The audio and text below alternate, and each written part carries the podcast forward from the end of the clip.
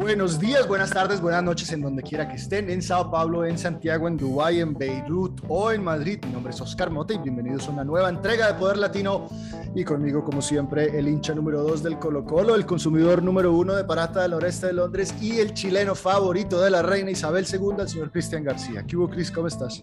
Oscar, y no solamente un nuevo episodio, sino que el inicio de la temporada número 2, que no es menor. Acuérdate ah, que empezamos hace casi 12 meses y hoy le damos la bienvenida a todas las personas que nos están escuchando en cualquier parte del mundo a la temporada 2 de Poder Latino. Estoy muy bien, muy contento. Como siempre, tenemos un lineup de personas muy interesantes con las cuales vamos a conversar. Y eh, si tú quieres, ¿por qué no le cuentas a la gente un poco de qué se va a tratar la temporada 2? Esta temporada decidimos lanzarla nosotros en septiembre porque conmemoramos un año desde que Cristian concibió la idea y empezó a trabajar, siendo su servidor, el conejillo de Indias, desde que empezamos a trabajar en este proyecto. Y ha crecido tanto, tanto, tanto. Nos tenemos a tanta gente alrededor que estamos supremamente emocionados. La temporada número 2 se va a centrar, Cristian, en industrias creativas. Primero porque le mandamos un saludo gigante a Valentina Giraldo que nos regaló la frase Latinoamérica es el futuro. Y nos hemos dado cuenta, toda la gente que hemos hablado, Latinoamérica exuda creatividad, exuda resiliencia, exuda tanto trabajo fuerte que decidimos darle una plataforma a gente maravillosa y a mis invitados súper, súper, súper, súper, súper especiales para que cuenten una historia, un poquito de la historia y podamos entender la perspectiva de la creatividad global y local desde el punto de vista latino. Voy a darle paso a mi invitada Cris y te voy a decir que tengo hoy sí que es súper, súper, súper, súper, súper, súper especial porque mi invitada es la primera de la temporada 2 la primera de Brasil, la primera brasilera y el primer episodio que vamos a hacer en inglés, señoras y señores. Es la señora, la señora o señorita Fernanda Schmidt, que está en San Pablo y ella es la Global Marketing Director, es la directora de marketing global para experiencia de usuario en Havaianas, que es una marca que todos, que creo que todos usamos, ¿no? De todas maneras. Bueno, entonces, sin más, Vamos a pasar a inglés. La conversación con Fernanda quisiera decir que vamos a mantener el mismo formato. Seguimos la conversación en español en Medium, en LinkedIn, pero esta conversación en particular va a ser en inglés. Así que sin más, Oscar, ¿cambiamos? Cambiemos. De inglés. Kick, okay, listo. Okay. Good, good, good, good morning. We are here. We have we, we have Fernanda Schmidt, as I was announcing to everybody. We apologize to all our Spanish speaking that won't understand English. We suggest you get a friend that speaks English and and start translating. But I don't want to get I don't want I don't want to lose any more time and speak any more of what you know. I just want to give the floor to Fernanda because we're super super excited to have you. Welcome welcome home Fernanda. Welcome. Hello, how are you guys? We are very pumped, very happy to have you and to kick off season 2 with you. Fernanda, um, let me, let me just start by, by saying that we're very thankful and happy to have you. As we were telling you off the microphone, you're the first Brazilian guest on Poder Latino. And this is the first conversation ever in English that we have after 18 episodes. And, you know, I think it's always better if you if you just do a brief introduction about you. Oscar said, where do you work? But if you could just tell us about very shortly about you, who you are, what do you do, and then we can start just exploring your life and exploring uh, creativity with you. All right. So yes, I do work for Havaianas right now. It is amazing to work for this brand. It's like it's, it's really cool when you work for a brand that everyone knows, everyone loves.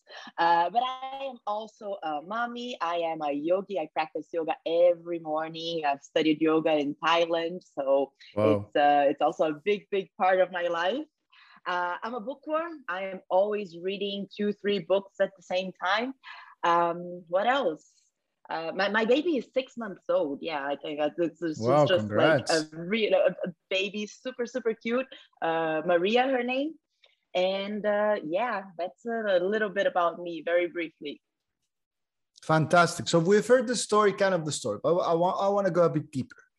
Let's start from the beginning. So, what's the story behind Fernanda, and who were your biggest influences growing up?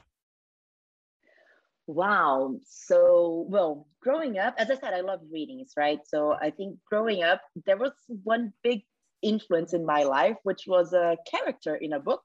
Um, you might have heard about it. It's like the, there's this uh, collection of book, The Babysitters Club. It's recently become a, a series on Netflix. Mm. Uh, they mm. did like a ramp up, like uh, they're now on social media, etc.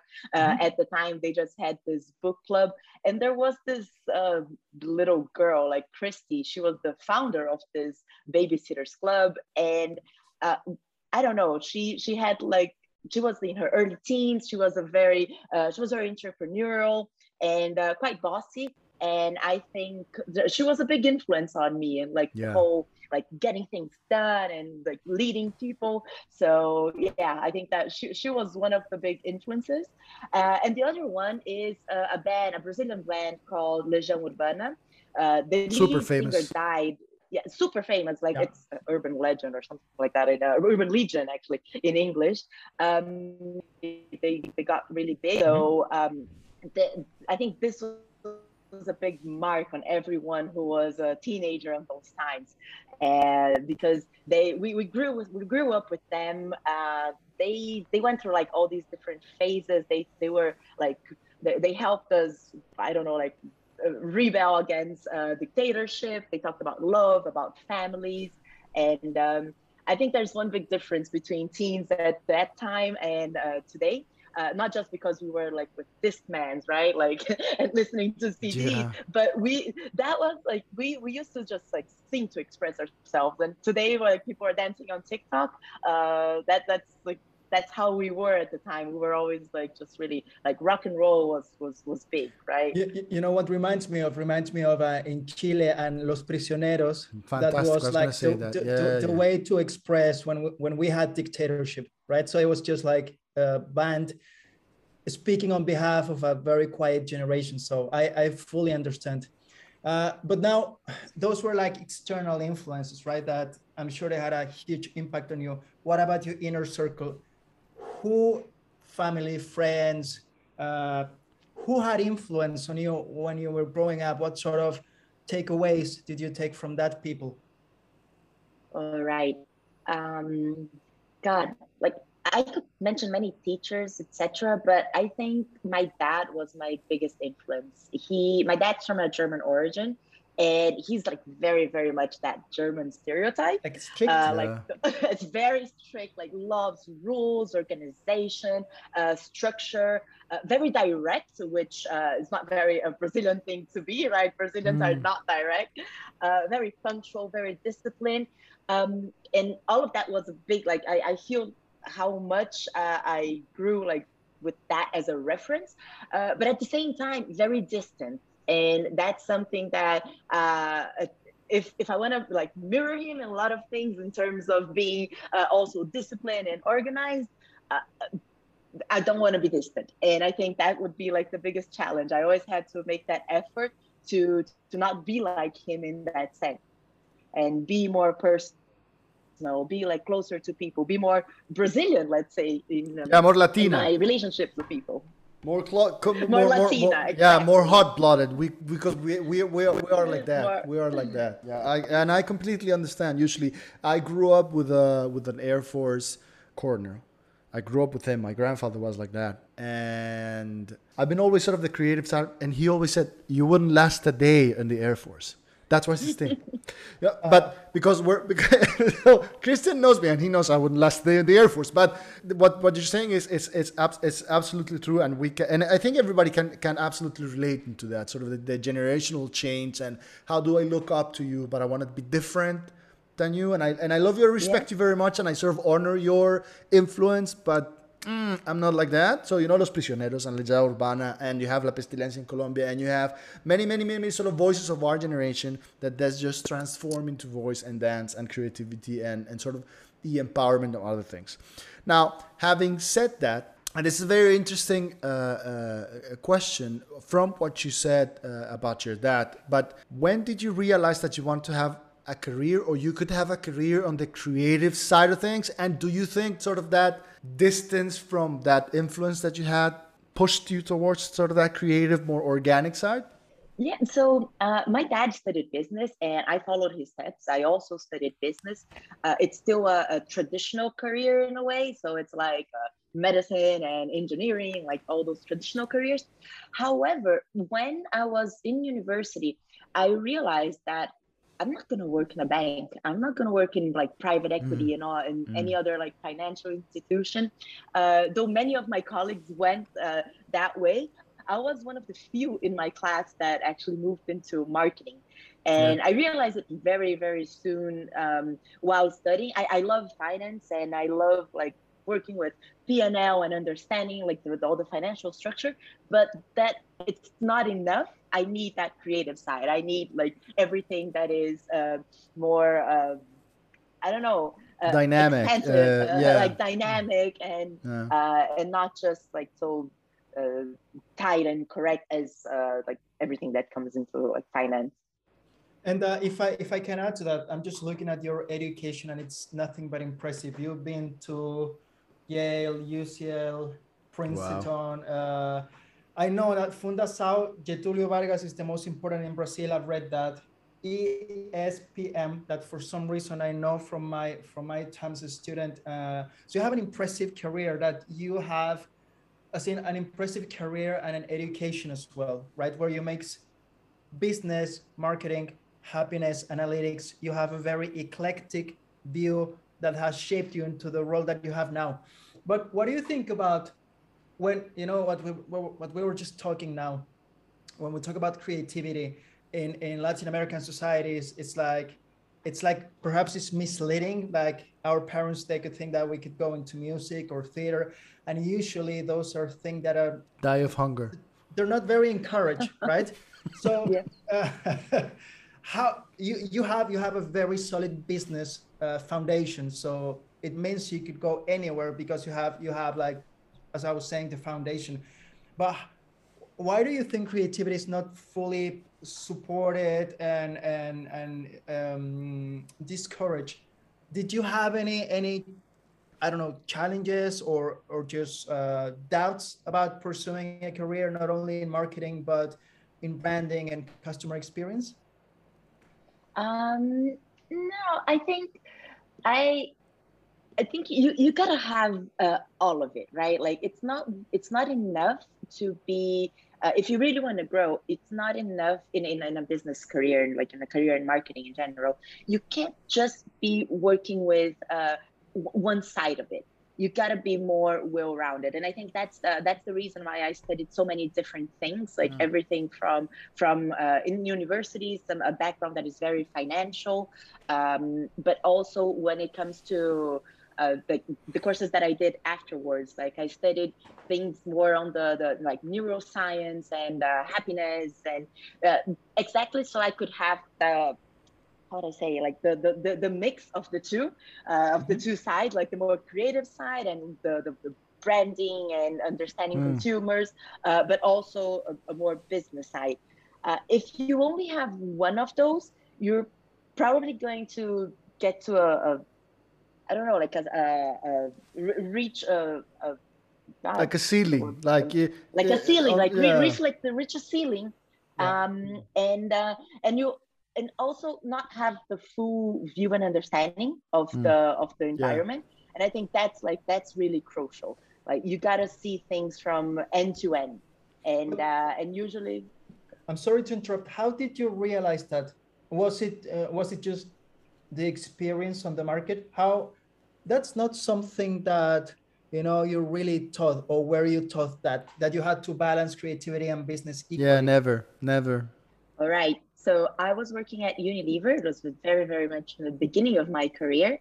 And um, I really loved it. I was working in marketing and uh, I, I loved the team. I loved what I was doing.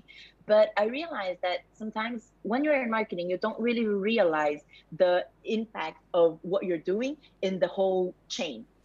So um, you're developing sometimes a packaging, for example, but it doesn't really fit the shelves uh, or it's not the best kind of uh, case for the for the the merchandisers in store and i said hey you know what i think i need to go into sales i think i need to mm. understand mm. a little bit more not mm. just of what i'm doing here but how whatever I do will impact the whole uh, the whole chain, right? Like, so if you're developing something, you really got to understand uh, what's going to happen in supply, what's going to happen in uh, in the the in your supply plants, for example, or what's your what's going to happen in the in the field. Like, how are the salespeople going to sell this thing? How are the merchandisers going to put it on shelf? How are consumers going to see it in store? Uh, we, as marketing, we tend to think that we mm, we're, like we're, we tend to be quite self-centered and think that just like whatever we do as yeah. branding and creating a new product is enough. Yeah, yeah, but it, it goes well beyond that and understanding the importance of all these different all the different areas is uh, is what will make the difference. Absolutely, absolutely. And then there's something very interesting about what you said about us marketeers. And the, the issue with all marketing is that you they, they all marketing never wanted to have accountability in the business. You know, it's like yeah, like yeah, we're we're creative with the cool people with the advertising or whatever it is. We're not accountable if you don't do sales or now. Now that you can measure and data never lies, now it's different. And there's something very interesting from this experience and just sort of your your realization of that you needed to have a mixture of different things in your background or in your reality just to to add more. Uh, the reason that Cristian and I met, by the way, was when we were doing an MBA. We're studying an MBA. Okay. And Cristian and I come from the creative uh, industry. I, com- I come from communication and journalism, and Cristian comes from advertising. And from a batch of, I don't know, how many were we, Chris? Uh, 50 people, 40 people. We were the only two that used to come from the creative um, sort of world in an university that had a very much engineering and sort of financial uh, scope and focused we were always having that conversation that it's super important for now to have one foot in the creative and one foot in the business which takes me to my next question. And we're very interesting to know in how do you think a creative person or a creative in a company or in a business can generate actual value when creativity is something that usually is very hard to, to measure? All right. Uh, i understand that I, I feel that creativity is uh, the, the word creativity is often used in a very strict sense. Like you think creativity is just creating a new ad or like doing something um, like really more on the, the the comms side of the the, the business. But yeah. um i uh, like in art or design like something like very like pure pure uh, creativity. But for me creativity goes way beyond that. Uh, it's really about looking at problems in a different way, finding mm. new solutions, uh, different ways to overcome challenges. Um, and when you understand this concept in a broader sense, you can really measure the value of creativity mm. in other ways. Sometimes yeah. looking at like the the result of what you're of your you're getting in a very quantitative way as well. So I think th- that's the key thing. You gotta understand creativity not just as oh a, a talent for arts design yeah, like, or like, for art, like art yeah. but really a a talent for looking beyond finding uh, different ways. very important uh, for, for me creativity and i think this is something that i will repeat across season two right? It's just the ability to solve problems. But sometimes we just think about creativity like you were saying uh, as in painting something. When you ask someone are you creative? and they're like no i just i don't have imagination. Yeah you are you're human you evolved. you know and and to me a single mother with two kids three kids uh, and perhaps she's not even employed she has to be creative to feed the kids and to and to make the family to make ends meet yeah. Exactly. Yeah so now true. now fernanda i was i want to i want to make a jump into your career because uh, you you don't only have an impressive educational background but also your professional background is nothing but amazing. Now if i start in the beginning you've you've done pretty much all the large brands from the world. However, now you're leading a very important function in one of the most important brands in, in, uh, in Latin America, in South America, and in the world. So you've been with RB, Unilever, Kimberly Clark, Pepsi, but now you're the global marketing director and user experience for uh, Havaianas. So for us and for the people listening, I think if you could tell us more about Havaianas, perhaps it's that sort of brand like we've all had at one point or the other. I have Havaianas. Yeah, now. it's like Yeah, if you've been living under a stone, by the way, exactly, and you don't know what Havaianas is, we have the the actual person that can tell you more about the brand under your stone. If you could, if you could tell us more, because Havaianas also is such a is such a Latin brand. If you ask me, so fresh, it's so colorful. If you if, if the people could see the we, we have the video on, uh, you will not you will not see it. But Fernanda has this colorful background. Havaianas, it's so us, it's so Latin. Could you tell us about what do you do at Havaianas, and also what is the narrative and what is the story behind the brand? All right. Um, God, I say you're right before every question. Just edit that, please. sorry. No, it's raw. It's fun. Start, it's real. I will start again. All right. all right. All right. All right. I've been with Havaianas now for almost two years, and I lead the user experience team. What we call user experience uh, for Havaianas is not the, the traditional user experience in a website. It's not limited to what happens in the website. It is that as well, but we look at it in a much broader sense. So we go from everything that is media on and offline, social media, performance media, to we are having a creative studio in-house so we have our mm. team of people developing uh, things and uh, a content studio that will just like talk to people uh, in all of the, the social media answer their questions interaction uh, interact with them uh, to everything that happens in store so imagine like there's a certain um, smell when you get into a store like the the brand uh, uh, well, like the, the the the salespeople will talk to you in a different way. They we have our own way of uh, translating this this brand, uh, an experience that is very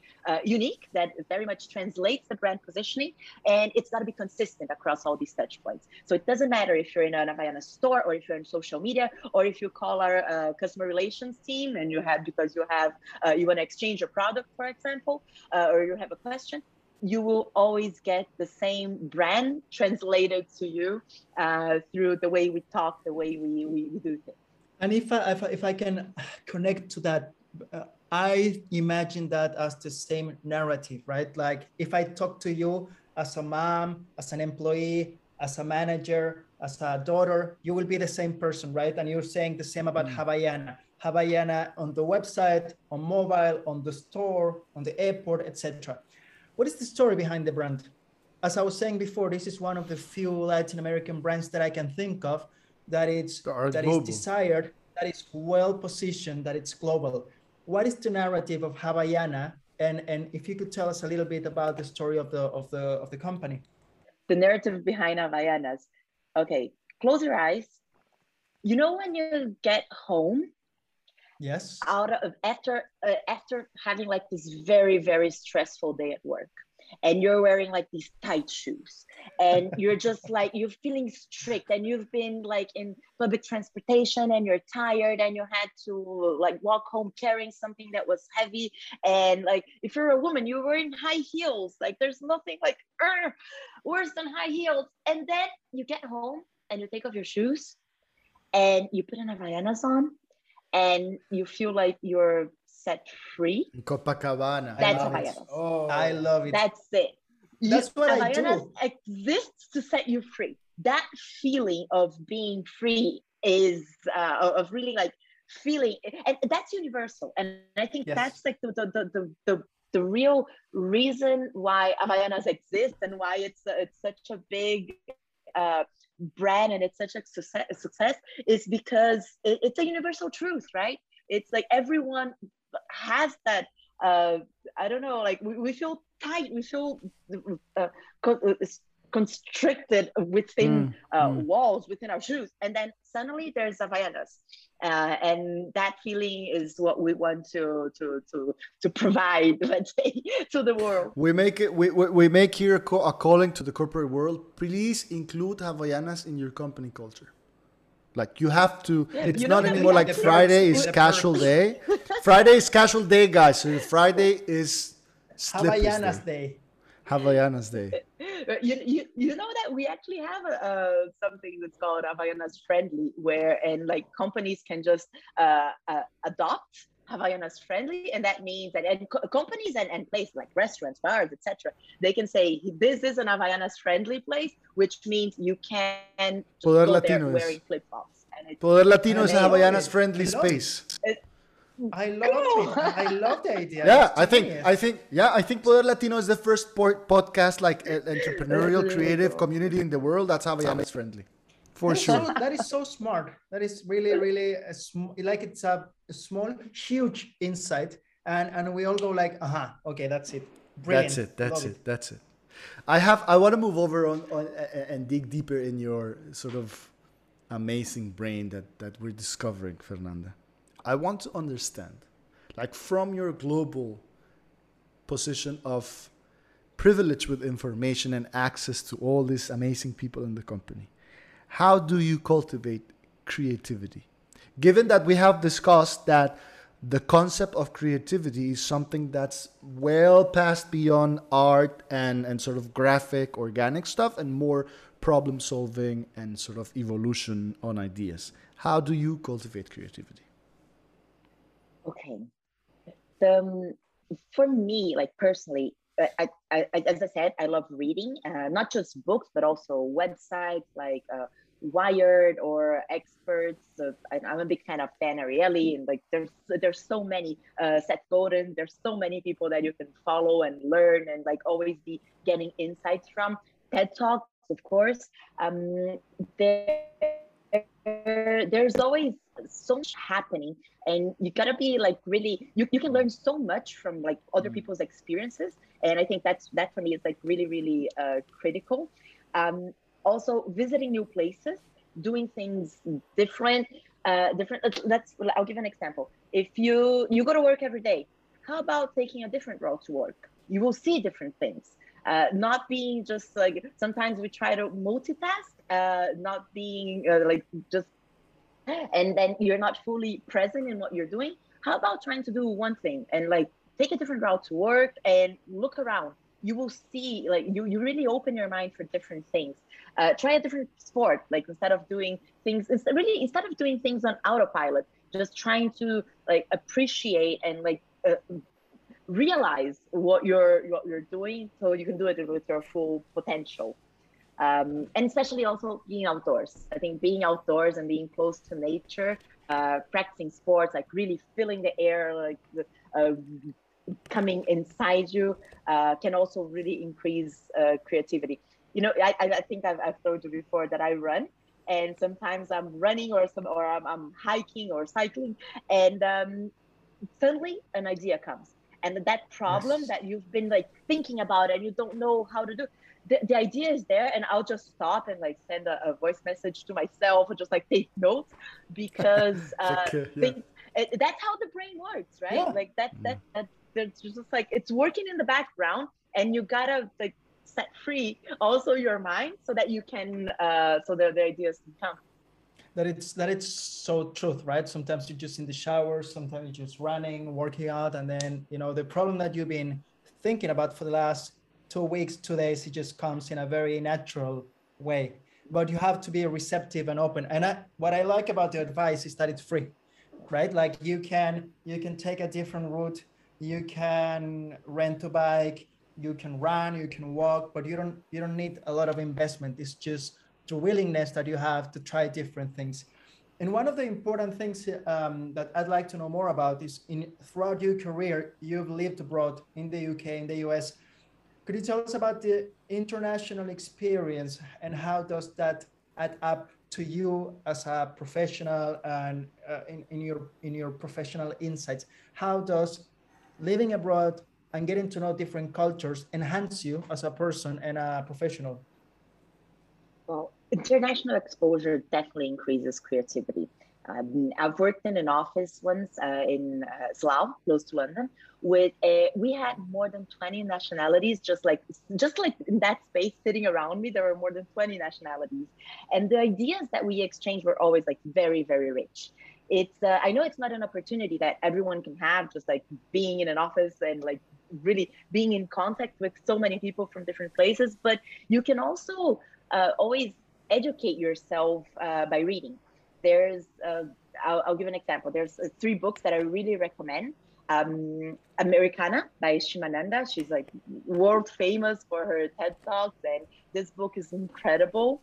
Uh, another one, The Bookseller of Kabul, with everything that's happening in Kabul right now. Uh, I think it's a really, really nice book, worth reading.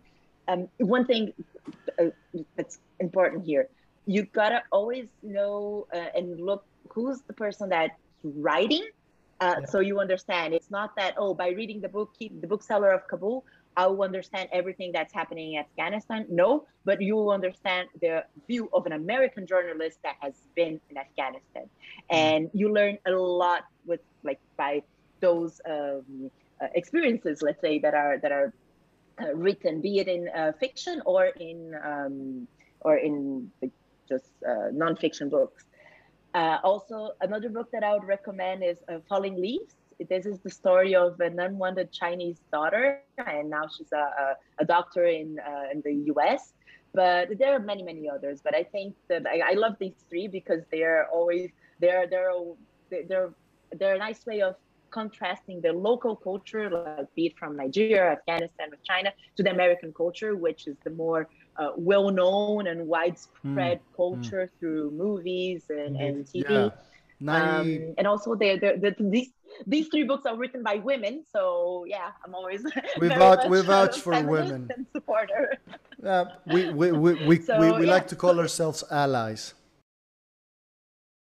yeah but that's the thing like if you're not if you can't be exposed to a different culture and have that opportunity of having to. a, a, friend that's from a different religion from a different country you can always like try to uh, like mimic that by reading and by trying to understand more about uh, other people other people uh, did, culture. What, what you say what you say is fantastic because one of the things one of the learnings that personally I got from season one and, and overall uh, like certainly the project is that we tend to look outside. And uh, because we're very much biased and focused on latin america i'm saying this. We tend to look outside. 91 or 92 percent of the content i don't know what's the exact statistic there. If you know it someone please co- comment uh, uh and, and let us know. 92% of the content that we consume every day com- comes from one single market from the United States. So that's how the American dream was created, and that's how sort of the bias, the bias of the world and ha, has made us think in a specific way. And it's not bad. It's just our responsibility to open up to new uh, uh, experiences and new uh, personalities and new uh, cultures. Uh, I think humanity is absolutely fantastic. I mean, human inherently is it's it's in, it's it's insanely creative and and, and prepared for so many things and resilient. And it's it, those stories that you're mentioning by the way we're going to put links in the to the recommendations of the book both in on, on linkedin and in the description of this podcast. So you can go and get it uh, because if, if fernanda says if fernanda says they're good they're good you need to read them. But I have a natural bias towards Latin America now because we've discovered so much richness in our own environment, in our own continent, that we are not uh, um, sort of aware of. So I want to ask something that's it can be a very short answer, but do you think that that we are forced to be more creative and resourceful because of the way our structural nature is, because of the infrastructure that we lack, because of the you know we have to find ourselves ahead of the game, otherwise we're we're, we're going to sort of go underwater. Yep, uh, I I agree with you. I feel that like on, on average, uh, Latin Americans and also, also Asians and Africans, uh, we have bigger challenges, let's say, than Americans or, or Europeans. And uh, this this this hardship that that comes with being in one of these countries, uh, in one of these places, is sometimes uh, we, we have to, to, to deal with structural pro- problems, but that also teaches us a lot we have to be more creative. We have to be more resourceful than uh, than the, the average American or the average European, and uh, that teaches us a lot. It's like it's exactly that mother with the two kids and that, that you were talking mm-hmm. about yeah. uh, earlier, Cristian. Um, unfortunately, we are running out of time, Fernanda, Oscar. We could stay with you for hours. For days. We have. Where do you uh-huh. live? We're gonna go live next to you and speak for hours. but we we have to start you know uh, heading into the end of the conversation and given given the roles that you have had uh, the exposure that you have to to consumer trends, to to insights, to to different markets. What do you think? And this is a very tricky question, right? But what do you think could be the the Latino Latin American trends that will shape the world in the near future? Do you think it'll be around clothing? Do you think it'll be around retail? Do you, do you think it'll be around food, about Lifestyle. music, movies? Mm. What do you hmm. think, given your experience and your and your journey throughout the world, could be big Latino trends in the world, let's say in the next 10 years? Very difficult question, but it's it's just a conversation between friends. Okay. Uh, I love Latino music, definitely. It's uh, it's so I would say something around music could be a big trend. But and going back to that point on like the hardship and how we got to be more creative and resourceful i think it's going to be some startup. I really think that we got like really this this uh, we, we come up with creative solutions so for all of our problems. So maybe something uh an, an ed tech. So something around like education and like I don't know. I think uh, it's one of our biggest uh, challenges in, in Latin America is education. So I would guess if I had to make a bet, there will be uh, yeah there will be other there are other startups that are already like in, in fintech. There's a, a, bank is getting big. There's if you know someone that knows the ceo we're looking for him since season one. David Vélez is colombian he's fantastic. So Nubank, uh, iFood, uh, not I, I don't want to mention just the Brazilian Notco. Notco in Chile. Mercado, uh, so Mercado Libre. Uh, not Notco, Notco in Chile. Mercado Libre. There, there's just so many startups that will get bigger and bigger. But I, I, I really wanted it to be uh, an ed tech. I think it's my, my personal wish because if we can find a solution for education uh, I think wow. everything that we do in, in Latin America can, can in will, Latin America will can change, really isn't it? Uh, it's like wow, will change. Yeah, it's so it, it can really change our future. You, yeah, I'm I'm I'm I'm I'm I'm I'm, I'm loving what I'm hearing. I'm I'm super happy all the time with our guests, but I'm loving how how aligned you are with the core values of Poder Latino and how how how much do you understand about it without being the you know it's a first conversation and how much are you aligning to that into understanding that the power comes from within but we need to have create infrastructure maybe parallel infrastructure through technology. Because most of the sort of giant startups were built out of pure need for the lack of infrastructure or lack of you know like we're Latinos at the end of the day so we it's like we will figure it out I could stay for hours and hours and hours, like Cristian said, but we usually do this in, in, in, in season one, and we're going to repeat it in season two, but we're just going to give it a twist. I usually ask two questions, sometimes three, to my guest. So we're going to do two today with you. A creative is born or made? And I think I know the answer, but I want to hear from you. Ah, it's a bit of both. I think uh, we uh, humans were all pretty much the same in terms of the, the biological matter, let's say. Um, and uh, but you know that there's a study that found that children that are born that, that children are actually born creative, but they kind of lose their creativity as they grow up. They're like shaped by the environment, by the, the system. Yeah. True. Yeah. So so by I would TikTok. say that to stay creative. Yeah. no, but I we really we, we, to, stay, to, to stay creative, we really gotta develop like this uh, this long lost creativity. You gotta like really think as a kid. Uh, you mm. gotta focus. You gotta practice. Uh, and in the end, creativity is just like I don't know an ability, like a musical or athletic ability. If you really, you if flex. you practice, yeah, you you if you practice, you get it. Like that's it. Amazing. What Latino brand? And you cannot say Havaianas. It's, ah, no. I know. What Latino brand do you consume and admire? oh, it, it's really hard not to say Havaianas because I think you know it's uh, Havaianas really embodies like this. Uh, Absolutely. It's not. Yes. It's, I, I swear it's not because I work there, but it embodies this Brazil's.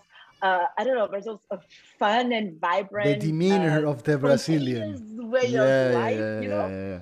So uh, I I don't know. I have so many pairs, and I've like I've lived uh, again. I lived in New York. I lived in in, in London, and I always had Havaianas with me, like everywhere. Can we get some?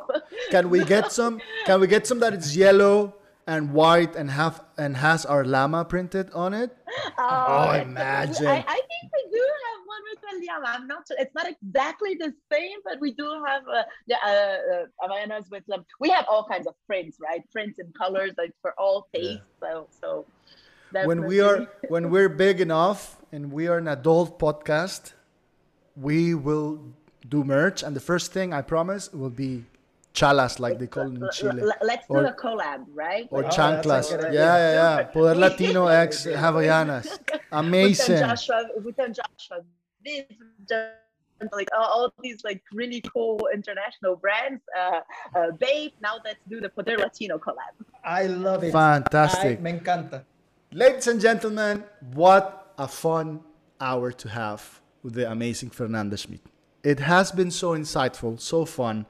Uh, I mean, I, I always, again, we, we pick our guests, but uh, you're the first Brazilian, you're the first woman from Brazil, the first, and in English, the first of, of many, many, many, many, and we're so appreciative of your time. Thank you, thank you very much, Fernanda, for joining us in Poder Latino. Uh, it has been a pleasure. We've loved having you, and we hope that this is sort of a start of a very nice relationship between Poder Latino and yourself. Muchas gracias. Thank you so much. I love this conversation, and uh, yeah, thank you for if, having me here.